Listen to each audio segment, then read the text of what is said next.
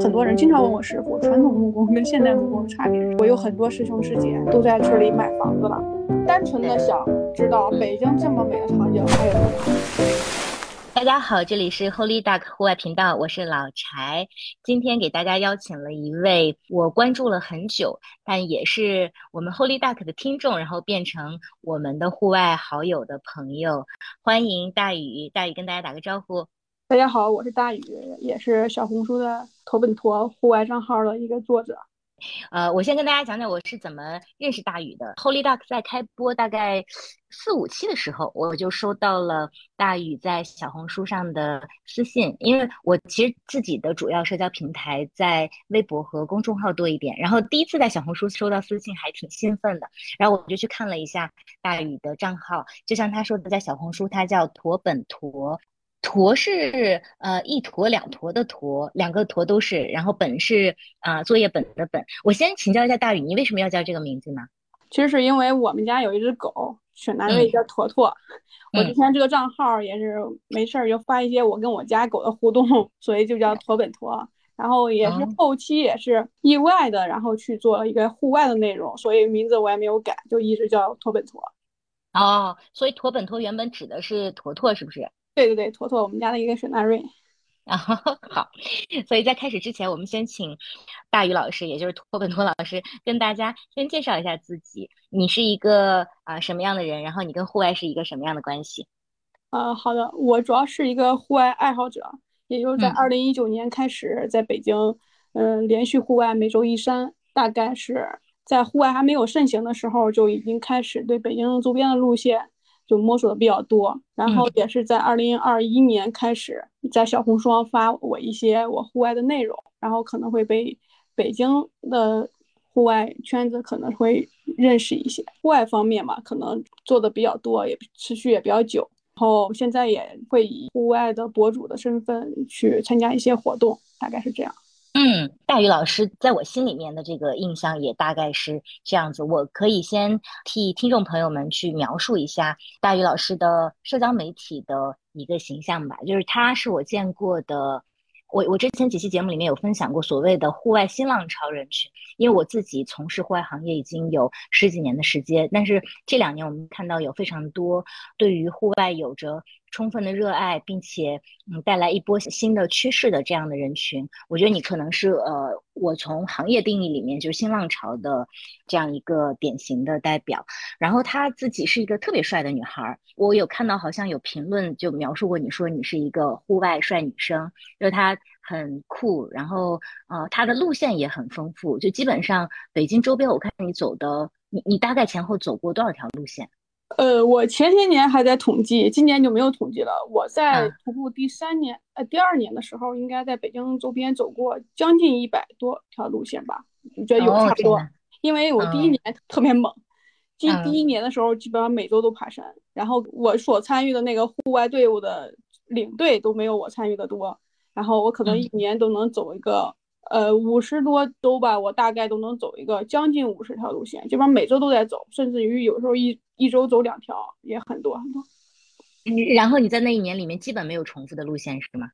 呃，很少。我第一年因为我是北京周边路线非常多嘛，然后我也是新人，基本上我走的路线很少很少有重复的。嗯，我第一年还是比较新奇的这样一个感觉。就是我也不爱走重复的路线，但是现在开始重复的路线基本上越来越多了。对，因为我看你也探索了很多呃国内其他的一一些地方的路线，迄今为止你都去过哪些比较经典的你喜欢的路线？其实我爱徒步的时候，正好赶在北京那个时候疫情的时候，那时候在北京工作上班，很难走出北京。一个是徒步给我的是就是我平常生活中的一个放松吧解压，第二个就是我。在北京，我也想出去，但是很很难走出去，出不去。我在北京就是巩固的这个户外的路线，然后国内是我今年开始能出去了，然后我特别兴奋，今年开始去了什么泰国，去玉峰，去了大理，去了新疆，就是就开始就疯狂的出去玩。真的好多人，我们前面几期嘉宾也是，就是在疫情期间，因为大家没有地方去了，结果反推向说。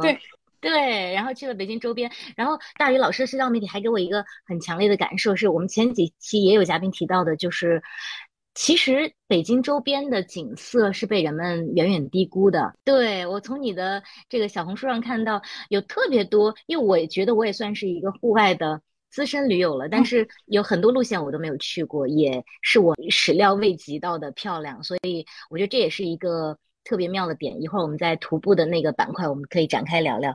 再跟大家多介绍你的话，你觉得你的朋友眼中你是一个什么样的人？先不说你对自己的，就朋友一般形容你的话，如果有三个关键词，可能会是什么？朋友形容我的主要是精力旺盛的人 啊，还有吗？就可能更愿意探索更多生活可能性这样的一个人，就是总是在尝试新鲜的东西。嗯，除了户外的部分，你的生活其他方面也是这样的吗？比如说职业呀、爱好呀这些。啊，是。首先，我是个设计师，然后我爱好摄影，我摄影应该也有十年摄影生活经验了。嗯，因为我爱摄影，所以爱分享，所以我的户外可能分享的比较多，大家对我户外这个标签认识也比较多。然后就是我平常生活可能，呃，就不是一个比较。刚开始还比较宅，现在又感大家对我感觉就是我一直在外边尝试新鲜的事物，包括我最近在学做木工，可能就是我一个我想我对什么东西感兴趣，我就是会去立马去执行的这样的一个人。嗯，有趣。我我还关注到一点就是。因为你提到你是设计师，然后又是摄影爱好者，所以我觉得你可能在表达户外或者表达你的爱好的时候，可能会用一些更加有呃审美情趣的方式，所以就是现在的内容看起来会很赏心悦目。我觉得这个好像也是代表了新浪潮的这一波人，可能呃。大家这也会对让更多人入坑户外有一些帮助，所以你觉得你去看大自然，或者说你去拍这些图片的时候，你的心态会有一种创作的心态在里面吗？呃，我觉得刚开始没有，就是纯的，我就是爱拍照，就是爱分享。但是现在可能会，因为现在会想什么样的东西可能发出来，可能大家会更容易接受吧。这样的，嗯嗯，了解。啊，那说完朋友眼里的你，你自己眼里的你自己是什么样的？我首先我是一个特别乐观的人，嗯，然后就是一个善于体验的人，嗯，然后还有是个比较愿意创造的人，嗯，啊，了解，嗯，乐观、体验和创造。对，我觉得就是热爱户外的人，他就大部分就比较乐观，因为你碰到的。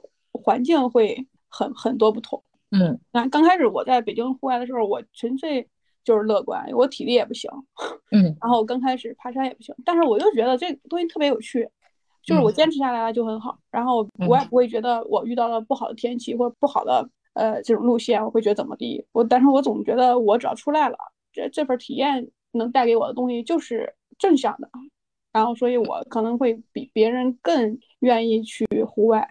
因为我碰到的好的风景或不好的风景，我都是觉得哎会有特别之处的，我没有特别抱怨的这种这种态度在户外。但是当然我在户外也碰到有很多人，他可能被小红书啊被互联网其他平台上的一些内容吸引来了之后，然后来了之后感觉跟图片啊跟什么都不一样，跟别人参与的感觉不一样，那就非常抱怨，然后也又放弃了这个户外这样的一个生活，然后这种也很多。但是我首先感觉能坚持下来的人肯定是乐观人，因为碰到会不一样的东西嘛。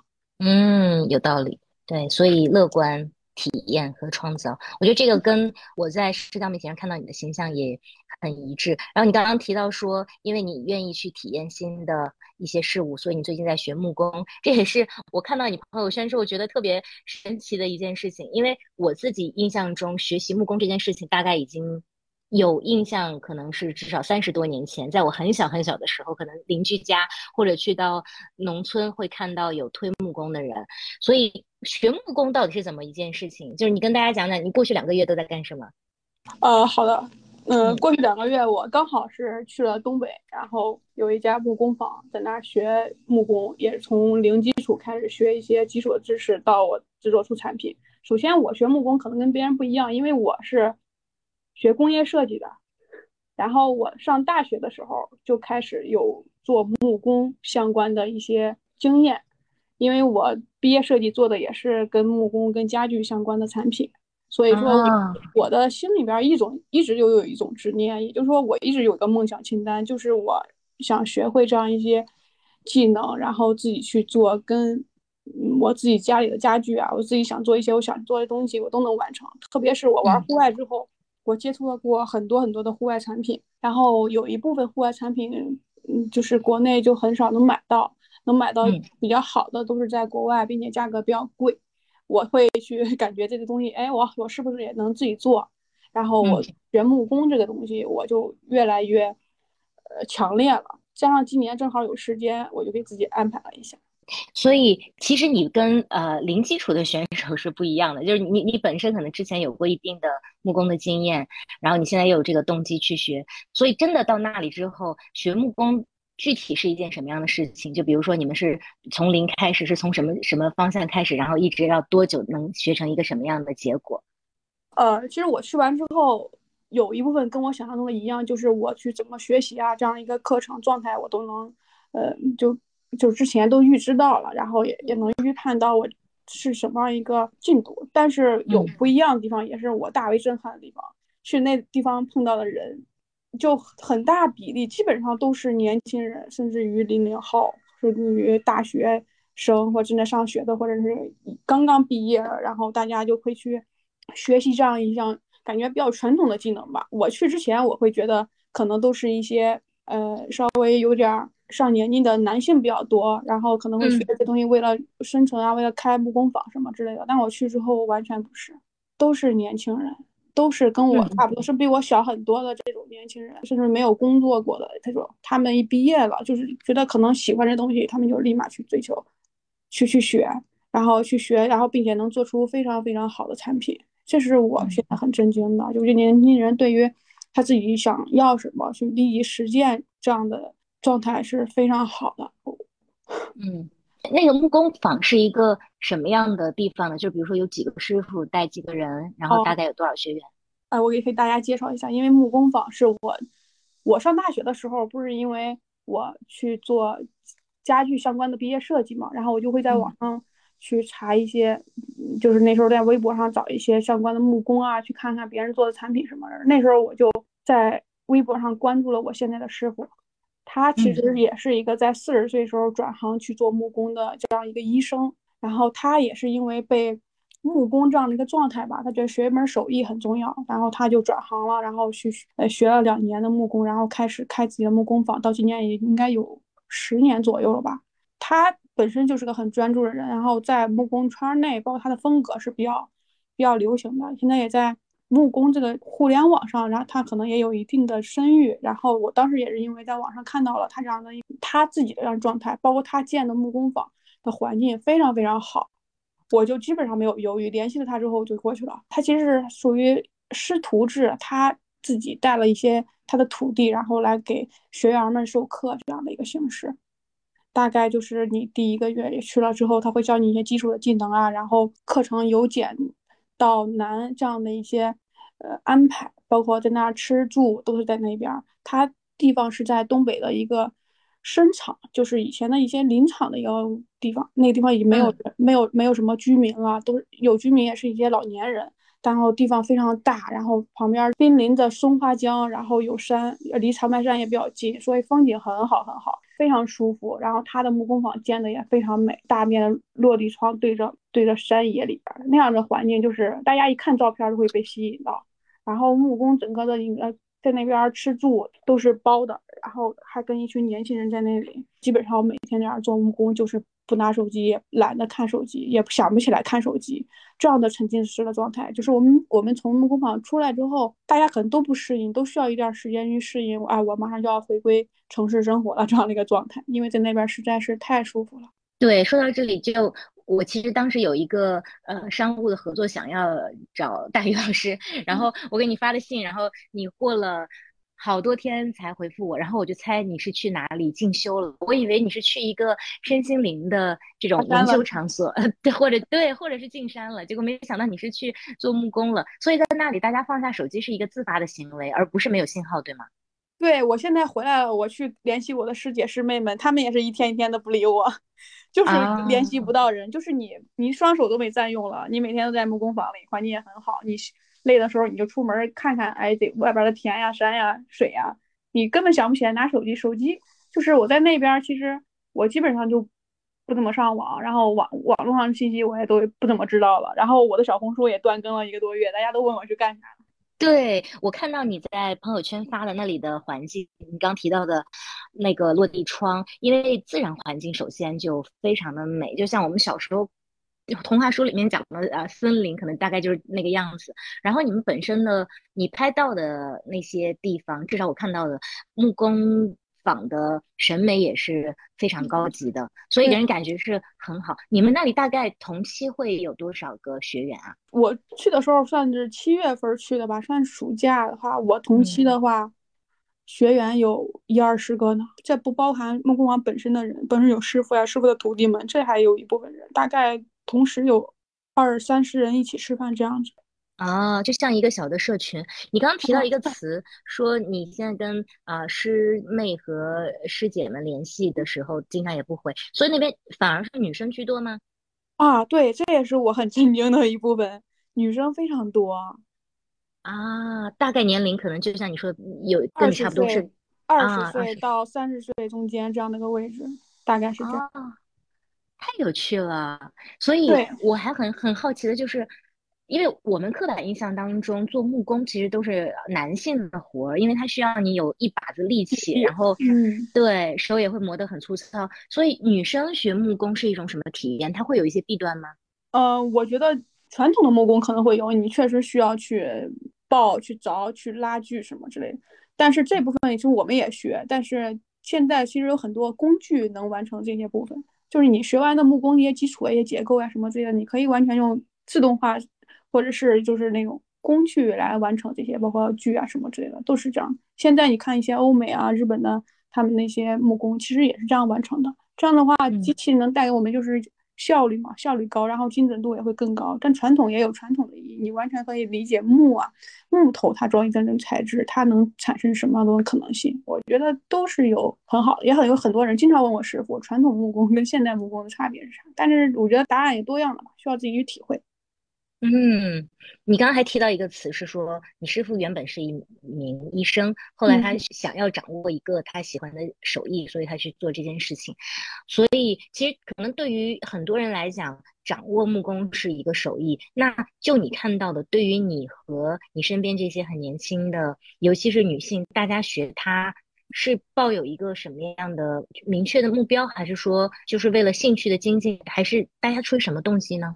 我了解的大部分年轻人跟我对跟我差不多，没有什么特别明确的目标，比如说开木工坊，这样也有，但是数量少。大部分的年轻人去了还抱一种学一门儿，哎，我自己感兴趣的这种手艺，然后我又编一种就是做木工的这样生活这样的一个状态去的。啊，一个呃 session 一个学期大概是，对，是固定两个月，还是说只是你自己选择了两个月？我自己在那待了一个月多一点点，因为北京那边还有确实有事情，然后我得回来。其实我是准备再过去再继续往下学的，因为一个月是基础课程嘛，你可以一直在那待，待了时间久的话，你可以看按师傅来看你，按你这个程度可以了，你可以出师了，这样也状态也可以，主要是看自己。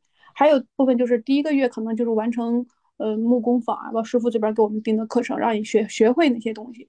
然后往后你就可以自己去创作了。第二个月开始，你就可以学做一些你自己想做的东西，也可以跟着师傅做一些师傅已经完成的作品，你可以去，呃，去做出来，去复刻他做过的东西。你也可以去自己设计，因为大部分都很多都是设计师过去的嘛，很多他们会有一些自己的想法，想做一些自己想做的东西都可以。太有趣了。那如果就你们的师傅的标准而言，大概一个人能出师的话，可能需要。我看我师姐师兄他们有出师的，大概有我了解的，可能待两年出师的这种比较普遍吧。太有趣了，所以要在那待两年啊。就是你要想学一个门真正的自己自立门户啊，出来去过做一个想 想做木工相关从业啊，我觉得应该是得需要一些很过硬的东西，因为木工嘛，你做东西你肯定要很精准。有就很有经验，然后你做什么？它不是单一的产品，它是多样的产品。你会在外边遇到很多很多产品的问题。嗯，所以如果是无论是一个多月还是说两年，在那个地方的每天大概是什么样的？哦，我是说我吧，因为每个人不一样。因为木工坊是二十四小时都开了，你可以随时自己在里边随便你想做什么都可以。但是有那边跟着大家大家一样有个固定的作息，就是我们会早上七点多，因为有阿姨给我们做饭嘛，然后人也比较多，然后我们可能是早上七点多开饭，开完饭之后八九点的时候去木工坊看一下你今天要干嘛，今天是上课呢还是找师傅来告诉你你接下来的呃工作计划呢？对。八九点的时候跟师傅讨论一下，或者是然后你开始干活，这一天都是你的时间。遇到问题可以跟师兄师姐师傅都可以去讨论。然后中午就大概十一点多吃饭，然后睡个午觉啊，就特别棒，睡个午觉非常安静。然后睡个午觉之后，大概两点起来起来起来，或者是继续去木工坊完成你上午的工作。然后下午五点半左右开始吃晚饭，吃完晚饭饭之后，我们一群人就开始在村里遛弯儿，村里就是。什么都没有啊，然后就在田里边逛悠，然后又或者是去湖边就玩一下。然后晚上的话，你可以，你可以没干完的活活，你可以继续干干。干完的话，大家可以在一块玩，就是这样状态。大概十点左右就睡觉了。听着还挺羡慕的。所以你说的村庄，它就是因为我看你照片，其实就像我前面提到的木工坊的整个审美和氛围还是蛮现代的。所以那个村庄是一个什么样的村庄？那个村庄，它有我不知道你们有没有见过东北的那种林场。最近徐云去东北去伊春那边买房子，就是去了一个林场，其实一模跟他那状态一模一样。我觉得东北的这种村庄都很像，就是每一家都有很大很大的田地、玉米地。然后因为我去的季节刚好玉米长高了，玉米就快淹没那种房子了。然后都是一些瓦房，然后每一家占地面积都很大。然后现在因为东北那边。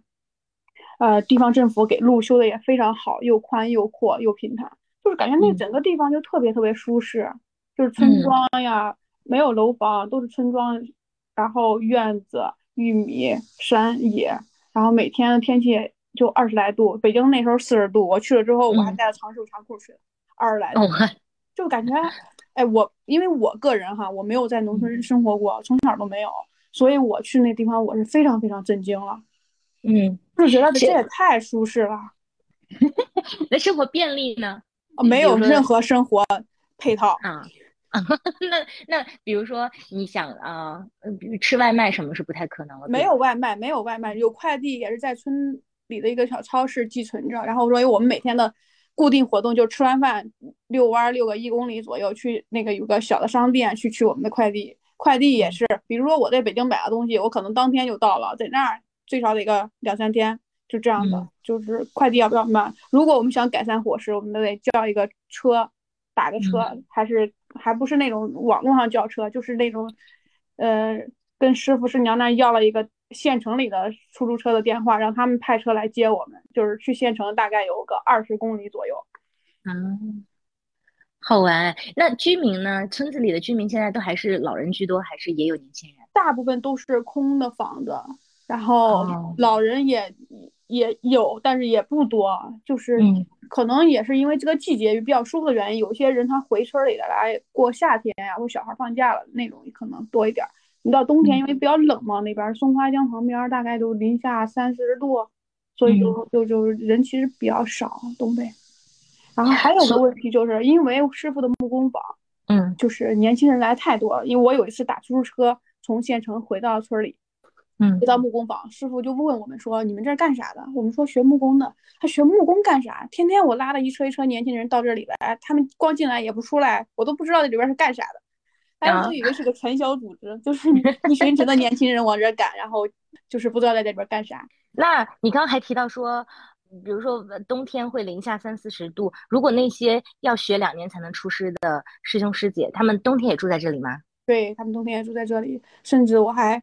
了解一个非常，就是我也很震惊的一个现状，就是我有很多师兄师姐都在村里买房子了，啊，要不要这么彻底？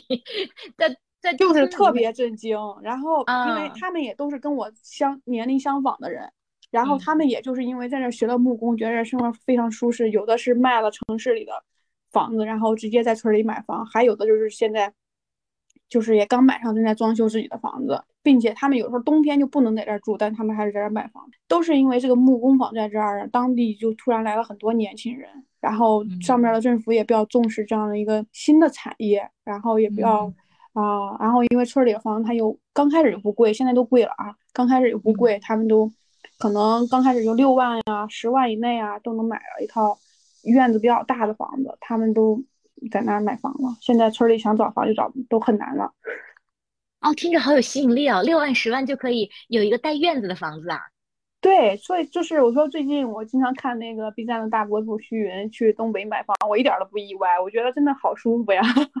啊，那有冬天会有暖气吗？还是说大家没有没有没有没有没有？就是我我本人小时候没有住过农村，也没有住过东北的农村。其实冬天是很难熬的，因为一你又没有庄稼，又不能长，又没有什么吃的，离城市比较远，然后又比较冷，你还得每天铲雪，不然的话你家门口就堵着了。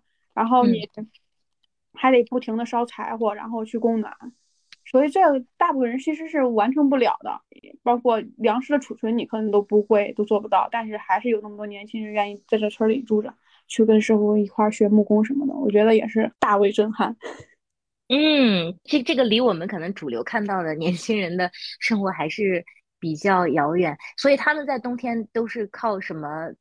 呃，就我我难以想象，靠什么取暖呢？就还是你说用烧柴火嘛？东北是炕吧？我也是今年才才见过真正的见过炕，就烧炕。啊，所以所以是是是在哪个省啊？是在我去的地方是在吉林，然后下边的白山市。具体的信息我可以回头给你发一下。对对对对对，如果有听众感兴趣的话，可以留言给我们。然后对对对对，那费用的方面，就学习的费用方面会很贵吗？我刚开始，我现在的费用是第一个月是四千六，因为我是学员，就四千六。一个月这样的一个行包吃住，还有就是我这次去了之后，觉得东北的菜实在太好吃了，太合我胃口了。嗯，所以阿姨都给你们做什么？每天都东北的那种，就轮着来呀，炖鸡、炖鱼、排骨，就是哎非常好。回头我可以发一下你我每天的伙食，真的是太好吃了。嗯，你本身是哪里人啊？我本身河南人。啊，所以你其实东北的伙食也是比较相对还是比较好吃哦，可以可以，应该是差不多。我觉得可能口味要偏偏稍微淡一些，然后肉比较多，然后大概是这样的状。啊，太好玩了！哎，你讲到这里，因为我之前很少了解木工这样一个行业，你也提到说它是一个新的。有有现代木工和传统木工区分，所以木工爱好者是有一个类似于亚文化的，或者说呃垂直文化的圈层吗？呃，我觉得是有的吧，因为早些年我都看过，嗯，国内的木工圈子，他们也是有自己的圈子的。然后也，但是我早期关注的木工圈子，大部分都是一些比较从业者的圈子吧，就他们可能正在做一些跟木工相关的一些定制什么的活动。但是现在因为互联网发达，包括我现在在小红书上看，有很多就是就是兴趣啊，就是年轻人啊，他们想做一些简单的东西，都在自己或学习或者自学一些东一些跟木工相关的。嗯嗯嗯，还有个具体的，我很好奇，学木工具体是在学一些什么技术呢？我觉得最主要的就是一是木头它的木性吧，然后包括它呃这个木头。大概是什么样的一个性质啊，软硬啊，或者是能做什么样的东西？第二个就是主要，我觉得最主要就是结构吧，结构的连接嘛。所有的产品它就靠着你木头，然后自己去拉锯啊、凿呀，然后去连接，然后组成一个新的产品。我觉得主要主要的是结构，像一些比较大师的作品，它可能会用很简单的结构来支撑几百斤啊，甚至更就这样的一些呃特性，然后还有。建筑上的一些木质的结构，包括一些传统的木工的楼宇啊，都是都是需要去学习的。这块儿还是很博大精深的。然后我们可能简单的学习，只是学习一些跟家具相关的一些一些东西。我们小时候看到的木工会用呃那个刨子，然后好像包括电影里面也主要就是那个最经典的场景。所以你们会进行一些这种呃手艺的练习吗？会会会，像我去了第一节课就是拉锯。就我刚开始，因为我是以前学工业设计毕业的时候也拉过锯，我不觉得拉锯是个很难的事情。但是我这次去了之后就觉得真难呀，要根据你的画线去拉拉拉平啊，或者是什么，然后你留多少是多少。我觉得这都需要经验，需要你练一个手感。包括您说的抱也是，这都是需要你就是眼疾手快吧。你看东西应该往哪走，这些东西都是一个感觉，它不是一天两天我都能学成一个什么。什么样一个技术的？一天两天你可能只是知道一些理念，你长时间的从事这个工作，你干活儿的这种精细程度，完全需要你锻炼的。所以，就你的观察或者你自己的体验，木工这个事情适合什么样的性格的人？首先，你肯定得沉得住气，你不可。我现在，我刚开始觉得我学一个月要要做多少件产品回来，我现在完全不这样想。我觉得我学一个月，我能理解其中一些，比如说我甚至于我拉锯我都不能完全的理解。包括我看师傅他拉锯，他可能会画一条线，流线流多少，这都是经验的事情，这都是你长时间的感觉的事情。而师傅做个东西，他可能拉拉一下锯出来了一个东西，严丝合缝，但我可能用他画的线，我锯出来我就没有办法，我有可能有留缝啊比较大呀，然后不齐啊，这种很正常。但是就像你说的，你可能。去的时候抱有一个说我要做多少个作品的想法，但现在好像只了解拉锯这件事，你觉得也足够。这个转变是怎么发生的？我觉得就是你学一门真正的技艺，你没有办法急于求成。嗯，就是你要想学好，要想做到大师的水平，要想东西做的很精准、很漂亮，就完全需要你不断的重复练习。嗯，但我也在朋友圈看到你，你其实也有作品了，对吧？你现在。能做什么样的作品？能做一些基础的，比如说像木工师傅说的是木工的什么出师作品，一个四角八叉凳。然后 我刚开始觉得这东西很简单，现在觉得也不是，角度什么都是很需要你自己去琢磨的。我做的时候，师傅就告诉我，你做第一个的时候，你做多丑都没关系，你不要去，你就要去想它。当你做第二个之后，你就做完第一个很痛苦，你就非常想做第二个。真的是当我做第二个的时候，我又有新的体验。这些东西，我觉得学木工有一个感觉，是就是你平时你我们从事的工作，你有都在互联网上，包括你现在人都什么玩流量呀，做这什么东西，就感觉你真正落到生活中，感觉它是虚无缥缈的。但是我在学木工的时候，我感觉我真的在学了一些我抓得住的东西。我可以就是我想做个什么，或者是我想去创造个什么产品，呃，我可能能。能想到它实体是什么样的，能能去想到它结构是什么，能做出来的东西，就是能实打实的一种技术吧。我觉得这还是挺难的。我觉得现在年轻人之所以他去学木工啊，去从事一些手艺活啊，大家也是想找这样一种比较踏实的一种感觉吧，一种体验吧。嗯，你说的这个我深有共鸣。我这两天还在小红书上写了这篇帖子，我看也有非常多人有共鸣，就是。之前的那个宏大叙事给大家造成了太多虚无感，大家现在更愿意说花时间在一些我做一点就能有一点回报，做一点就能有一些进步的这样的一些事情上，会更踏实，并且更心里面更安全吧。所以这也是一个很大的趋势。另外，听你讲完之后，我觉得我之前一直误解了一个人，就是应该是爱因斯坦吧，就是有一个故事是爱因斯坦的小板凳，对不对？老师问他说：“呃，让大家都拿出自己的小板凳。”然后爱因斯坦拿出他那只是最丑的。然后老师说：“天哪，世界上不可能有比你这个更丑的板凳了。”然后爱因斯坦默默地从桌子下面拿出来另外两只，说：“老师还有呢，这是我第三只板凳。”我我忘我忘了是不是爱因斯坦。但是你这么说完，其实做小板凳并不是一件容易的事情，对吧？哦，可能对本身。呃，从事的人他觉得很简单吧？我大概觉得像我们这种刚入门的去理解结构的人来说，不是很简单。那对于一个小朋友，估计就更难了。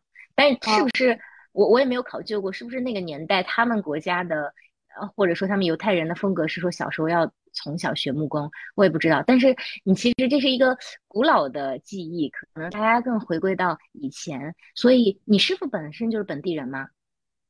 呃，我是对，他是跟师娘他们是东北人，然后他也是在外边儿，然后做医生呀，人在北京也工作过，然后他还是觉得，呃，学一门手艺可能会就更安心嘛。师傅可能也不是那种特别愿意在外边儿，就是社交呀，也可能也也是累了，然后就就学的东西还可以，他就回去找了师傅学了两年，然后加上他，我觉得他跟别人不一样，就他确实是很有毅力的一个人，就是。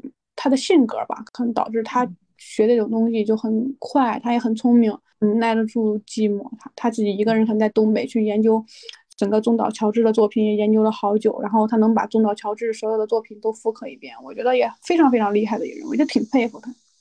嗯，我觉得这种生活方式也让人还蛮向往的，尤其是我刚刚听你讲了费用之后，我觉得其实是一个很多人也可以负担得起，并且去体验一下的过程。但是，就像你说的，可能学木工这件事情也不一定是适应于所有人，那可能跟你的心性啊，对你想要的东西有关，嗯，还挺有趣。对，然后聊了这么多，想跟你聊另外一个话题，就是因为我认识你是从徒步博主呃来的嘛，我们聊完了木工，我想听听你讲讲徒步。你你也提到就是在疫情期间你开始徒步的，我想知道最开始是怎么入坑徒步的。最开始啊，就是最开始非常简单，就是我身边有朋友，他们在北京徒步了有个七八年。刚开始我其实是个特别宅的人，我可能做其他东西还行，然后运动是真不行，跑八百米就就很很费劲的那种人。我所以我对爬山这个事儿，我也一直理解为徒步啊爬山，一定理解为年纪比较大人才会去，有时间了才会去爬山做这种事儿。嗯，然后有一次是可能是秋天吧，然后二零。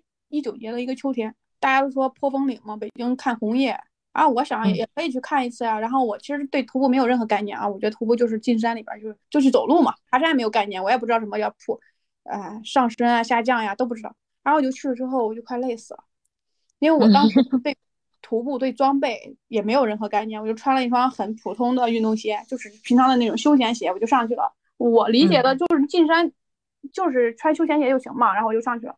结果我那条路现在对于我来说就可能都不是很简单。我们走的是破风岭的一个野路，然后当时的爬升也就快一千了吧。对于一个新手来说，说一千的爬升其实是很费劲的，并且是我这种新手，当时我就特别特别痛苦。虽然风景很美，我也拍了照片儿，然后还拿了手机拍了视频，但是过程太痛苦了，因为我整个大脚趾可能下山的时候都被撞的不行，然后因为鞋也不行。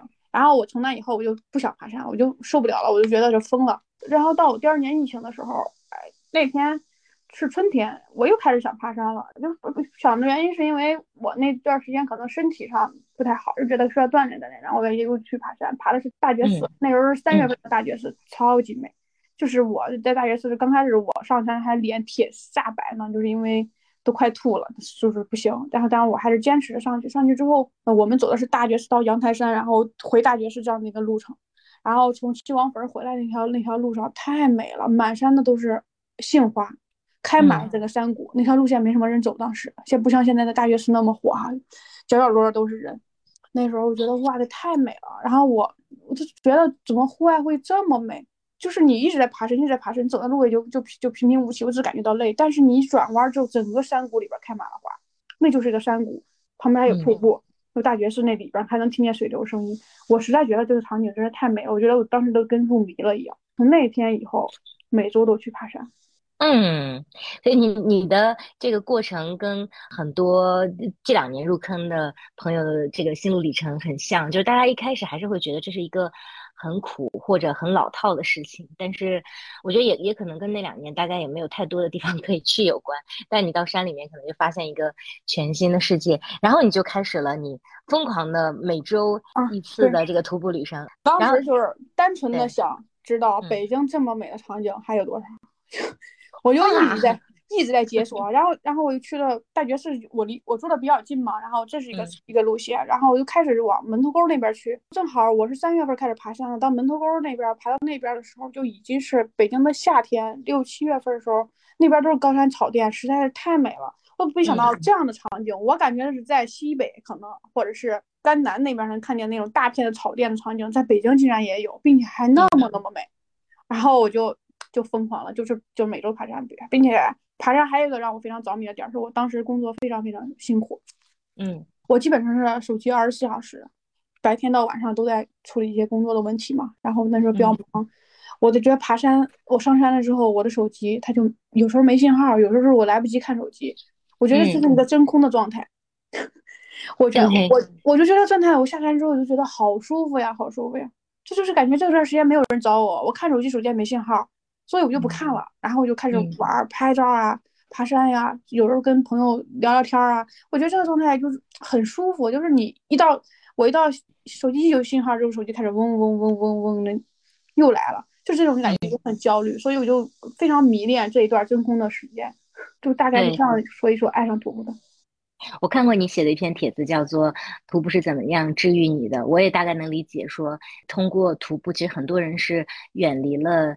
一种焦虑。我我我我完全理解你，因为有时候不是说你真的有那么多的工作，但是二十四小时待命，你也不知道何时要处理什么样的意外，又有一种内耗的这种状态，其实真的很痛苦。但是没有信号，其实它是强迫你远离了那个环境。有时候也不是别人放不下，是你自己可能是有一。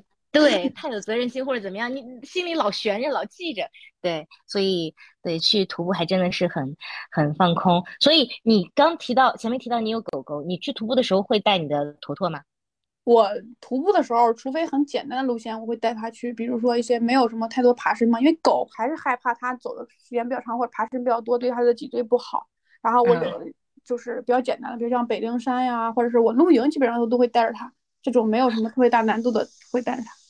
他自己走还是你背着他？他自己走，他比我厉害可多。我带他去北陵或者是长城附近的路线的时候，他都会，因为我家狗狗是个雪纳瑞，它是个梗犬，它嗯精力旺盛，它在户外的时候，它都会走在我前面，然后走一段时间，然后看看我，我要走的太慢，又回来接我，让它再跑去。它的它的路程可能就是我的两倍，然后它也速度也很快，然后它也很喜欢在外边。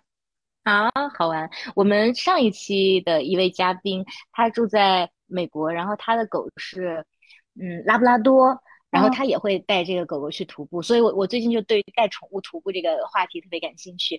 我是通过他聊天，我才知道原来狗狗也会，如果走的太久的话，脚底也会磨出泡。对啊，雪纳瑞也会是吗？是，然后我就会在一些嗯，就是比较不好的路段，比如说石头会比较多，我爬升比较高的话，我就会抱着它。所以说。我带他徒步不多，是因为我要抱着他也 非常大的负重，我的体能也可能达不到。对对对，然后你去了北京周边那么多的路线，如果现在让你去推荐几条路线给大家的话，你最想推荐的，比如说适应不同阶段的人会会是哪些路线？比较入门点的路线，我觉得是灵山那边，就是灵山沟，我觉得它就是一个你去完之后。就是可能也不太难，路线比较丰富，就门头沟、灵山那边和北陵啊，什么黄花岭，然后甚至东林山，它走起来也不难，路线也比较成熟，然后风景又很美，就是收收益很大的一条路线，就是很多人去那边都会爱上徒步。嗯，还有比较好玩的路线，我觉得老龙窝也不错。老龙窝是它有一片原始森林，我感觉北方很能，我爬山感觉到那边的松树和白白白桦树比较多，但原始森林。那样的高大的杉树也还不太多，是落叶林也很美。然后，呃，穿过原始森林往上爬的话，就会有高山草甸。所以我觉得老龙窝是我很惊喜的一条路。嗯，老龙窝是在哪个方方位？也是在门头沟，但是没有没有从北京市区过去的话，没有像呃灵山那么远，它没有到那么远。还有就是北京市内，我经常爬的就大觉寺，大觉寺可能。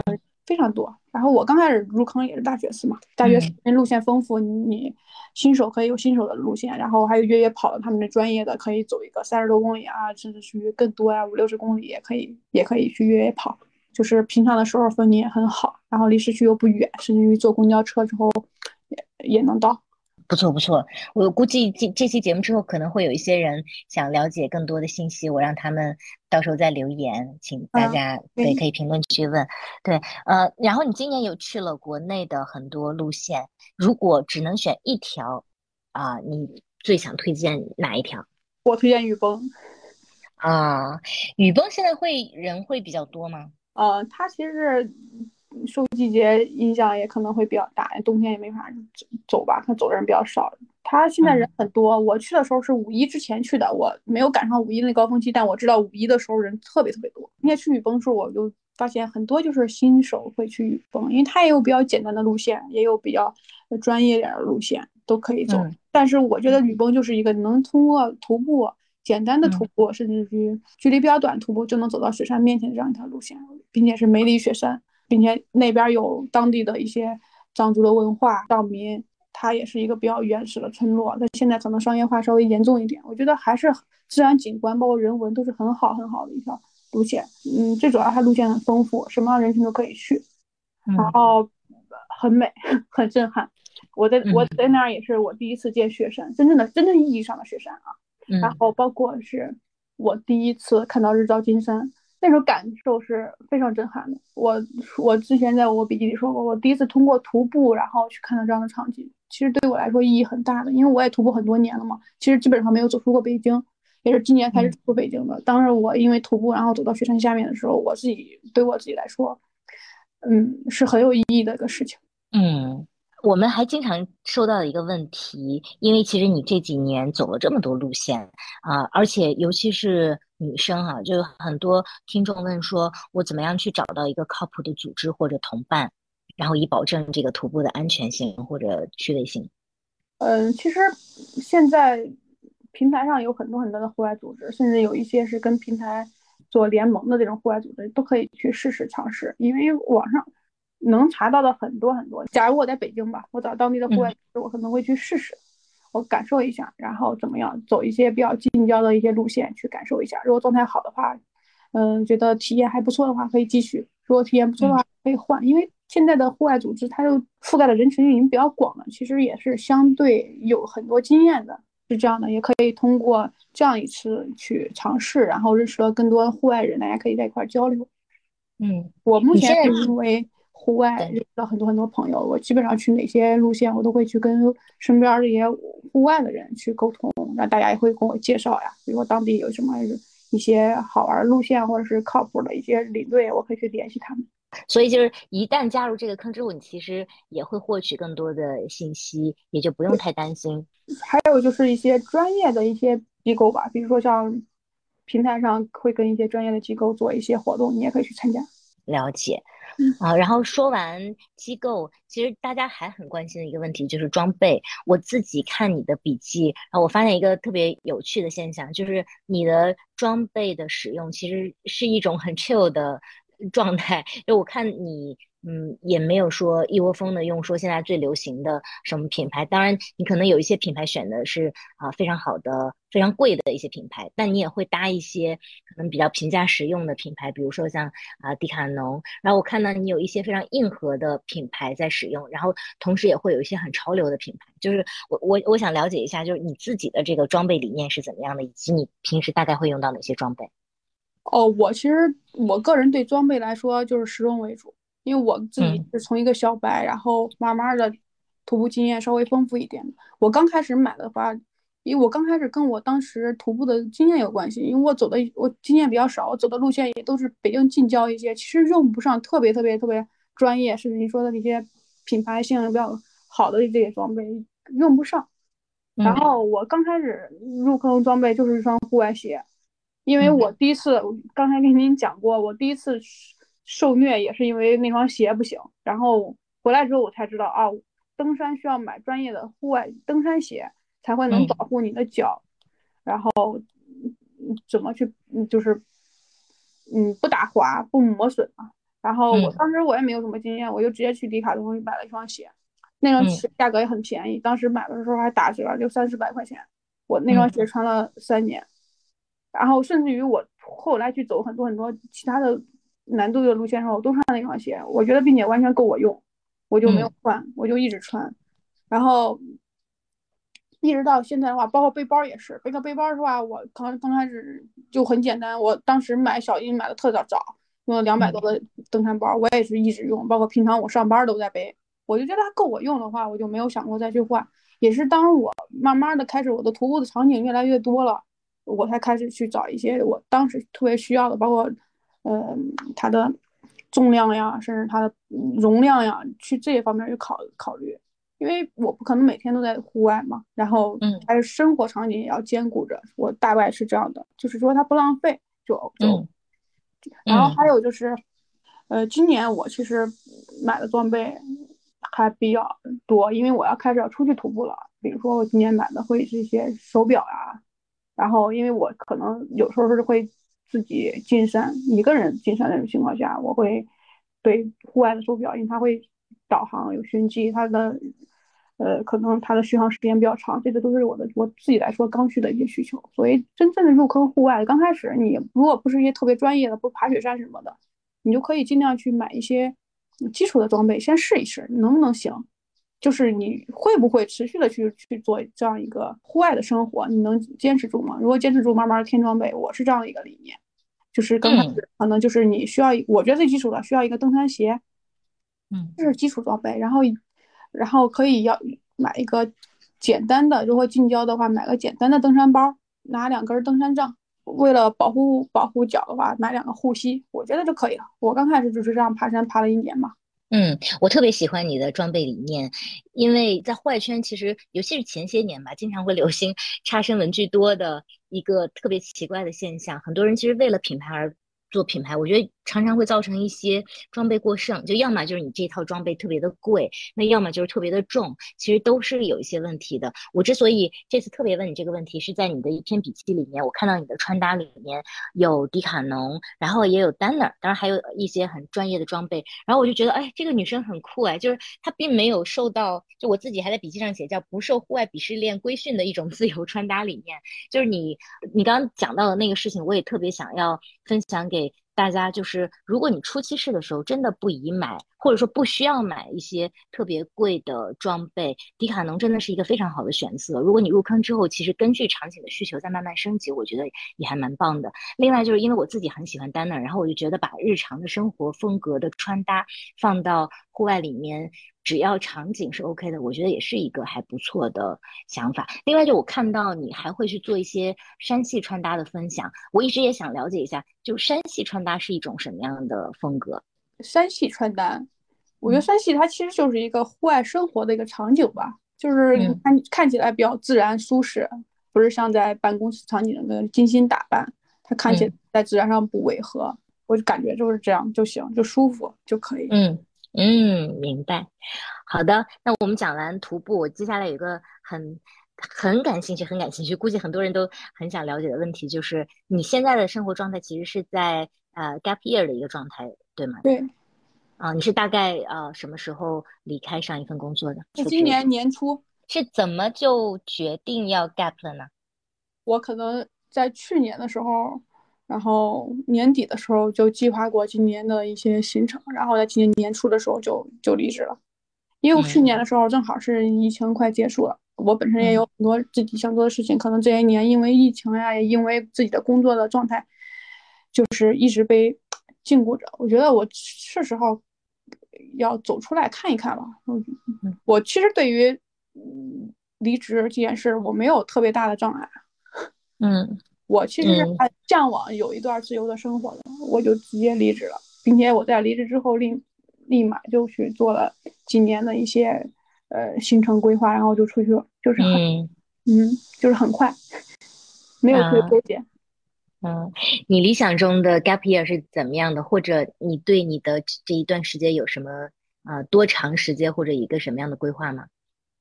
我主要是嗯，今年。主要是今年一年哈，我没有做特别远的规划。今年一年，我是想的是徒步，因为我去年前两年一直在北京周边嘛，我觉得北京周边知道玩过的地方也特别多，很多路线没走过，但是我知道它大概的场景也差不多，所以我更想出去，然后在在互联网上也知道了很多其他的路线。我今年就是出来之后，先去了泰国，在泰国那边玩了一下，然后今年又去了新疆，在新疆徒步，并且也。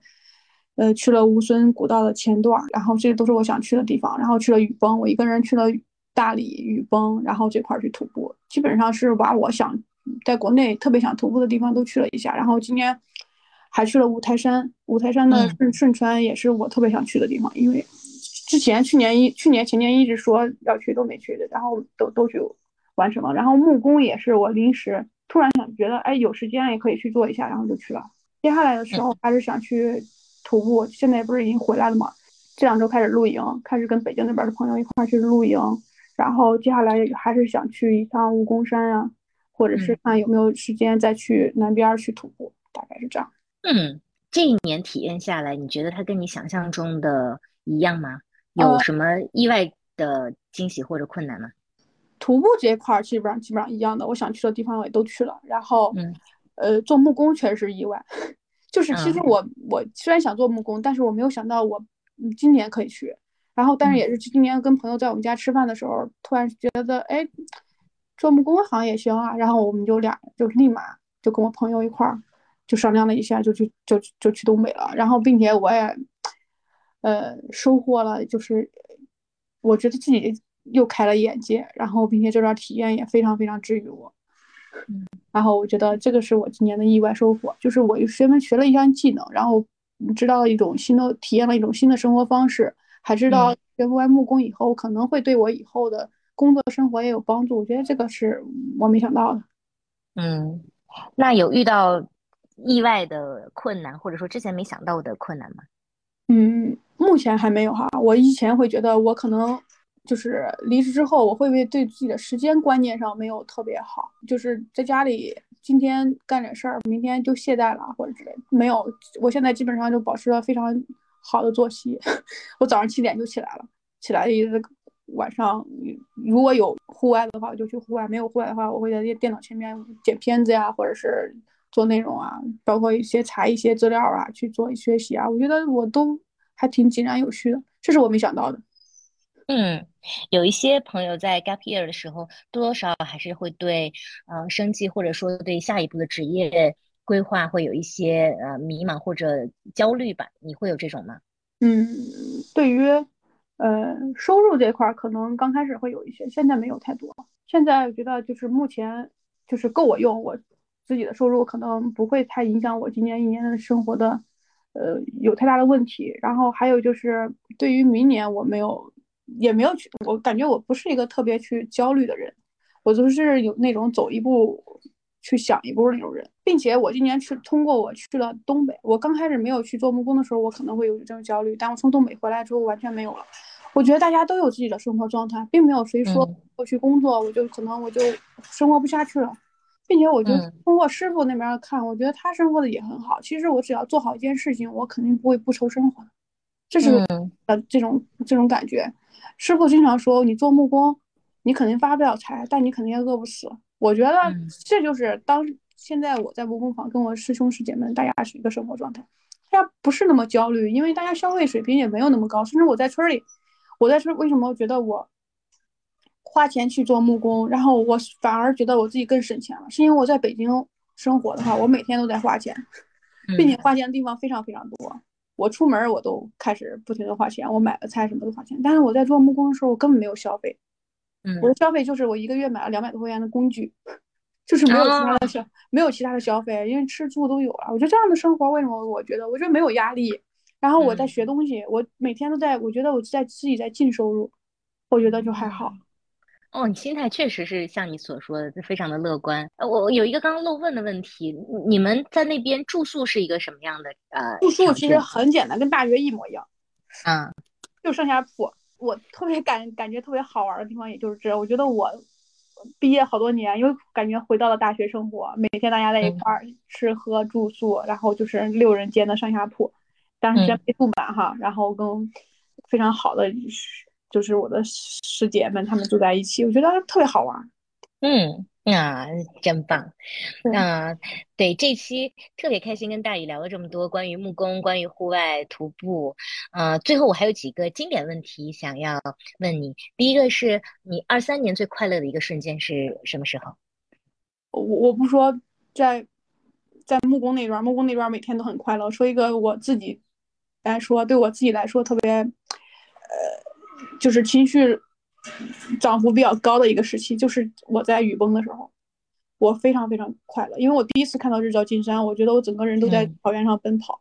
那个地方是因为我觉得我徒步，我我徒步的收益是什么？可能是日常的短暂的这种比较，每个周可能有一个比较小的一个情绪波动，但是我真正的走到雪山下边的时候，我就非常非常兴奋，因为我觉得这是我坚持了两三年的事情，我终于在这一刻。我因为徒步，然后看到了我就是我梦想中的那个场景，就是我的情绪起伏特别特别大。当时我想的是，我能通过徒步能到达很多很多我自己想去的地方，这就是我徒步的意义。我能看更大的世界，同时我也觉得我，比如说像徒步这么难的事情，我一直在坚持，也不是说不能说坚持吧，我一直在热爱着。觉得人生中很多场景都是我只要我想做，我都能做到的事情。好棒呀！我听你说完，我都觉得还挺兴奋的，觉得自己好久都没出去走了。嗯，那再问问你，近期或者远期有什么愿望吗？近期我就想把自己现在目前手下的事做好吧。一个就是我做木工的事儿，我想尽快的再去学习，自己的时间安排好。远期我就想徒步看世界，我想能通过我徒步能看到我以前在网络上看到那些场景呀，去体验不同的生活。我觉得这是我的人生梦想。嗯，right。那今年你接下来很近的下半年，你还有什么户外计划？嗯，我准备在这个月底，嗯，下个月吧，下个月去趟武功山。哦，武功山也是，对，也是这两年大家都，我我我在网上看他的视频，觉得特别美，因为它的云海很低，你很容易可能在山顶上就能看到云。因为我一直在北方爬山，就南方的山见的还是很少的。然后武功山，我我朋友们其实上次去的时候我应该也去了，但是因为错过了，因为时间不好，然后所以今年想特别想去一下，因为大家都说那个路线。很好，风景也很好，并且在网上看到很多关于武功山的经典片段。我觉得这些国内的很出名的路线，我都想去尝试一下。我武功山今年先列入吧。嗯，好的。然后最后再问一个我们每个嘉宾的经典问题，就是如果推荐一项运动和一个旅行目的地，你会推荐哪里？推荐一项运动，我就推荐徒步，因为徒步是我觉得门槛最低的运动，就是你有腿就可以走了，走起来就能到达。然后选择也多，你可以从家门口 city walk 呀也行呀，然后去爬山也可以，并且能走到一些很经典的场景里去。我觉得徒步是个很好很好的运动。然后国内的目的地，我推荐雨崩，我觉得雨崩是真的可以尝试一下的。然后，并且它有简单的路线，你甚至不走，你在那边不徒步，你都能面对面的看见雪山，这样的场景也很震撼。好的。特别感谢大宇，我们有限的一个小时里面聊了木工，聊了徒步，聊了你的 gap year，让我对一个呃年轻人吧，一个新潮流的典型代表有了一个比较全面的了解。当然，一个小时时间还非常的短暂。如果听众对于这期的内容还有一些什么，疑问或者说对大鱼有更进一步的兴趣的话，也可以嗯关注小红书驼本驼，然后啊可以给他留言或者在这期节目下面留言。最后，大鱼还有什么要补充的吗？哦，我目前没有，谢谢。好，谢谢。那我们跟大家一起说拜拜，拜拜，哎，拜拜。我要骑着那小木马，骑着小木马走天涯。美国看明星，印度看菩萨，日本郊外看樱花。我要骑着那小木马，骑小木马走天涯。台湾吃西瓜，吕宋抽西瓜，西朗河北凉红茶。木马木马不多大。火车追不到它，木马木马不多大，飞机也赶不上它。我呀骑着那小木马，骑着小木马走天涯。早晨光八林中我有龙马，到了晚上住华沙。